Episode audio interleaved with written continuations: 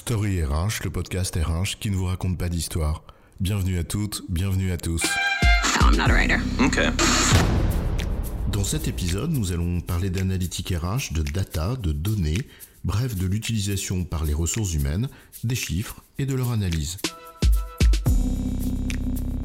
Dans le traditionnel RH bashing auquel les professionnels sont confrontés, on entend souvent que la fonction RH est imprécise, approximative, parce qu'elle n'utilise pas, contrairement aux fonctions financières, aux fonctions achat ou même marketing, le chiffre comme base de toute réflexion. Bien sûr, la crédibilité de la fonction RH ne passe pas uniquement par la maîtrise de la statistique. Néanmoins, il semble tout de même important qu'elle investisse ce champ pour gagner en efficacité. Pourquoi? Que permettrait une meilleure utilisation statistique des données? C'est quoi l'histoire? De nombreuses raisons poussent les professionnels RH à s'emparer des données. Nous n'allons pas pouvoir vous raconter toute l'histoire. Concentrons-nous en revanche sur trois raisons essentielles.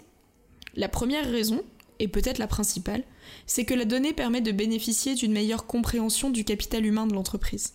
Et d'ailleurs, cette compréhension du capital humain, des ressources qui composent l'entreprise, est bien au cœur même de la mission de la fonction RH. Tout à fait, et cela commence par connaître ce capital humain au sens descriptif, en étudiant les caractéristiques de la population dont la fonction RH doit assurer la gestion. Finalement, un peu comme le marketing pourrait le faire pour analyser le marché et ses consommateurs. Exactement. C'est quelque chose que le marketing fait depuis longtemps avec l'utilisation de régressions multiples, les analyses factorielles des correspondances, etc. C'est ce qu'on appelle la statistique explicative. Pourtant, la fonction RH n'exploite pas, ou très partiellement, ce domaine, alors qu'elle gagnerait à comprendre les relations de cause à effet qui régissent son capital humain. Bien que toute corrélation ne soit pas la preuve d'une relation de cause à effet, leur analyse permet d'aider les professionnels RH à identifier des axes, des pistes de réflexion et des pistes d'action. Donc en résumé, la première raison pour laquelle la fonction RH doit s'intéresser à l'analytique RH, c'est pour bénéficier d'une meilleure connaissance de la population qu'elle gère, c'est-à-dire une meilleure connaissance des hommes et des femmes qui composent l'entreprise. Oui, tout à fait. La deuxième raison réside dans la capacité de la fonction RH à piloter ses propres politiques, ses propres actions. En effet, les analyses chiffrées, statistiques, permettent d'apporter des éléments tangibles qui viendront valider ou invalider certaines hypothèses, et ainsi consolider les processus de décision opérationnelle. En effet, en revanche, il faut être ici prudent et ne pas substituer l'apparente rigueur du chiffre à l'intelligence humaine. Le chiffre seul ne veut rien dire, ou plutôt on peut lui faire dire ce que l'on veut. Il est essentiel de garder à l'esprit que c'est l'expérience des professionnels RH qui fera parler ces données. C'est vrai dans tous les champs d'analyse statistique d'ailleurs, et ça l'est encore plus lorsque le champ de l'étude est l'humain, dans toute sa complexité. Et cette complexité échappe bien souvent aux modélisations caricaturales. D'ailleurs, ce que tu dis ici, euh, ça offre une très belle opportunité et perspective aux professionnels RH, qui pourront exercer leur métier avec plus d'outils et de moyens, donc plus d'efficacité, sans pour autant craindre d'être remplacés par des robots qui analysent à leur place, puisqu'en vérité, c'est justement de leur expérience et de leurs compétences dont on a besoin. Oui, à condition en revanche que ces mêmes professionnels développent eux-mêmes les compétences nécessaires, mais nous en parlerons dans un autre épisode. En résumé, l'analytique RH permet de disposer d'une meilleure description des phénomènes observés, d'identifier des pistes quant à leur explication, et de faciliter le pilotage des actions qui en résultent. Exactement. Et la troisième raison pour laquelle la fonction RH devrait s'intéresser à la donnée, c'est que la donnée peut lui permettre d'appuyer son discours sur des preuves tangibles et compréhensibles. C'est d'ailleurs une des difficultés récurrentes des directions des ressources humaines, d'être entendues, comprises par des professionnels qui ne sont pas RH.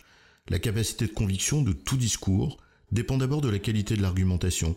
Il ne faut pas affirmer, mais bien démontrer. Et pour cela, il faut s'appuyer sur des arguments les plus irréfutables possibles pour être crédible. Tout à fait. Et la démarche analytique RH permet de crédibiliser ce qu'affirment les praticiens ou praticiennes de la fonction. Parce que les données et leurs études sont des outils qui permettent d'apporter des preuves à l'existence d'un fait, et que cela aide les professionnels RH à démontrer la pertinence de ce qu'ils affirment. C'est ce que dit Patrick Bouvard, le rédacteur en chef d'RH Info, dans un texte à propos de l'argumentation, où il dit que l'argumentation est une discipline rigoureuse dans laquelle la spontanéité d'une intention droite et d'une bonne volonté sont souvent loin de suffire. Convaincre, ce n'est ni vaincre, ni avoir raison. Donc lorsque la fonction RH se plaint de ne pas être suffisamment prise en compte ou écoutée, l'analytique RH est un outil incontournable pour convaincre les personnes qui sont plus rassurées par la preuve extrinsèque que par la force de conviction de discours enflammés, quand bien même soit-il juste. Et alors en résumé, c'est quoi l'histoire? L'analytique RH est un domaine qui a longtemps été oublié des professionnels RH, mais qui doit être réinvesti. D'abord pour permettre aux RH de mieux comprendre la ressource humaine qu'ils doivent gérer, ensuite pour leur permettre de mieux piloter leur politique et action, et enfin pour les aider à construire leur argumentation auprès des autres fonctions de l'entreprise en la fondant sur un discours de preuve. J'ai bon, chef? Oui, tout à fait, mais on va pas en faire toute une histoire.